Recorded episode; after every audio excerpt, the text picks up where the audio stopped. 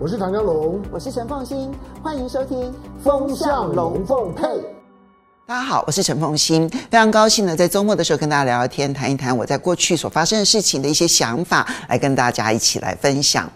今天当然要来跟大家谈一谈联准会的法夹弯，哇，这个弯的这个程度呢，让全世界的金融市场如果爆炸一般，它对于嗯全球的金融市场影响其实都是大的。那我先来讲一下它的。法夹弯的现象是怎么一个法夹弯？其实我们很快的都可以看得到，说，那么在联准会呢，这一次他会后的声明，还有包括他的经济预测，以及他的利率点阵图，还有更重要是联准会主席鲍尔的会后的记者会，这四个指标都凸显出他的法夹弯。呃，不但。未来几乎是确定不会再升息，不只是十二月这一次不升息，明年的一月不升息，可能可预见的未来它都不会升息，甚至于他本来不断的跟大家强调说，我们不考虑降息，我们现在连讨论都没有讨论，但是他们现在呢也已经确定要讨论降息了，所以在他的声明当中呢，已经将通膨放缓这件事情放到他的声明里头，很明白地表达出他对于放缓这件事情的放心以及这个高度的这个信任，同时呢，也对于高利率对于经济的伤害用了更重的词，代表的是他们对于高利率可能产生的经济衰退的压力，他们其实已经提出了他们的关切。这个是在声明稿里头。从这声明稿里头来看，如果他放心了通膨，是不会升息。如果他担心经济放缓，那他更就要进一步的降息。这在声明稿里头的法家湾。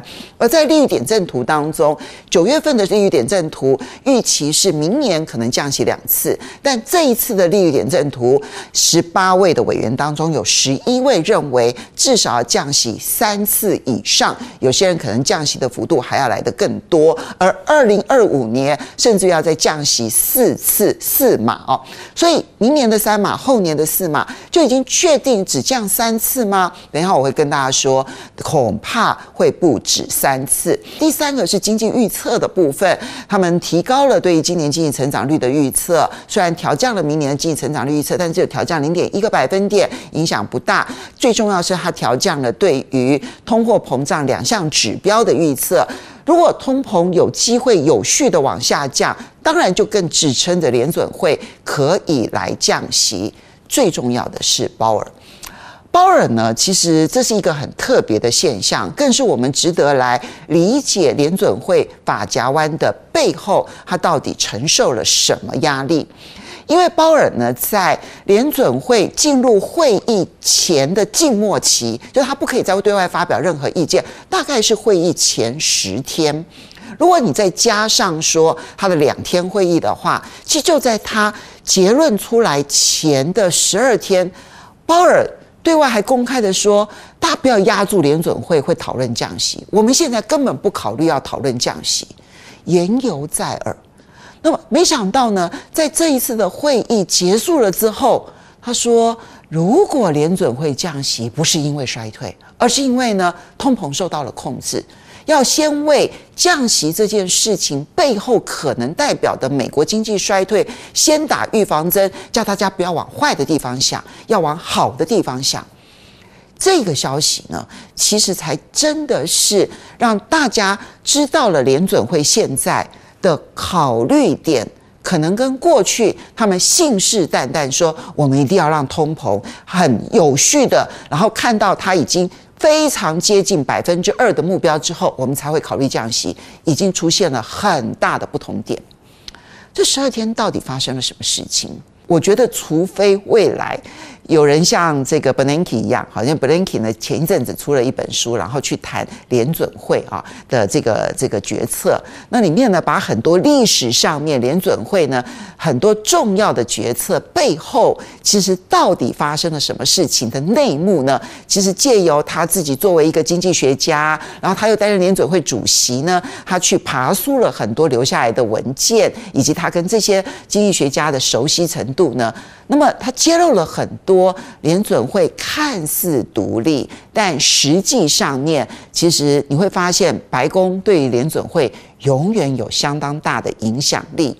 所以，如果从这个角度来看，这我就要提到一下，在美国内部的这这个政治环境啊。拜登呢，他的选举其实遭遇到了很大的困境。除了他的年纪太大，然后大家不放心，觉得他的健康有疑虑之外，最重要的是对于他的经济政策不满意。表面上看起来股市不断的创新高，但实际上面呢，人们对于不只是通膨的问题觉得压力很大，更重要是有许许多多的中小企业现在都面临高利率环境之下的倒闭压力。就利率这么高，它其实是不足以赚到足够去付利率的这些钱。而明年有非常多的公司，他们的公司在到期，他以这么高的利率要去借到足够的借贷，然后来让维持公司的持续的运作是有困难的。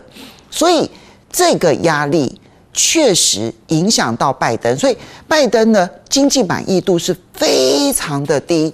他的支持度已经很低。他的满意度更低，而经济满意度是低中之低。怎么样子能够让拜登经济学有说服力？其实现在变成了拜登的所有的财经的幕僚，或者是财经内阁官员，乃至于表面上是独立机构，但是呢，跟这个联准会之间关系极为密切的白宫，我相信他们有非常密切的往来，以及提醒，不要忘了美国现任财政部长。叶伦，他曾经担任过联准会主席，他跟联准会上上下下关系都非常的密切，所以，呃，这十二天的法夹弯，其实除了拜登考量之外，我实在想不出其他的原因。当然，我没有证据啊，所以呢，我没有办法斩钉截铁说就是如此。可是这件事情的重要来自于，如果这是联准会法夹弯的原因。那这个货币政策从紧缩，那么朝向一个旧经济为主的宽松的可能性就会大幅度上升，因为明年是选举年，所以我们现在看到说呢，虽然联准会它的利率点阵图显示，他们认为明年只会降息三次三码，可是你会发现市场立刻很乐观的认为明年三月就要降息，什么意思呢？百分之七十七用利率期货的方式压住明年三月就要开始降息这件事情，因为它每四十五天开一次会，所以明年一月会开明年第一次会，明年三月就是明年第二次会议了。如果是明年三月就会降息的话，就表示明年第二次会议就要降息了。同时呢，还认为明年会降息六码。那你说市场呢？本来就过度乐观，是的，我过去认为市场在解读联准会的时候过度乐观，但我现在不如此认为。现在很多的投资机构也认为市场可能并没有过度乐观。最明显的例子是高盛，就连 Goldman Sachs 呢也立刻改变了他对于联准会利率决策的看法，认为明年三月就会降息，而且也是降六嘛。所以高盛也。加入了市场预期的乐观行列，认为联准会降息的次数可能远比他所说的次数要来得多。这不是只有这一个，嗯，高盛是这样的看法了哈。几个投资机构呢，有人认为是明年要降息五码的，降息三码的都有哈。那这个这些预测呢，凸显出来了一个，我觉得背后一个很重要的思维。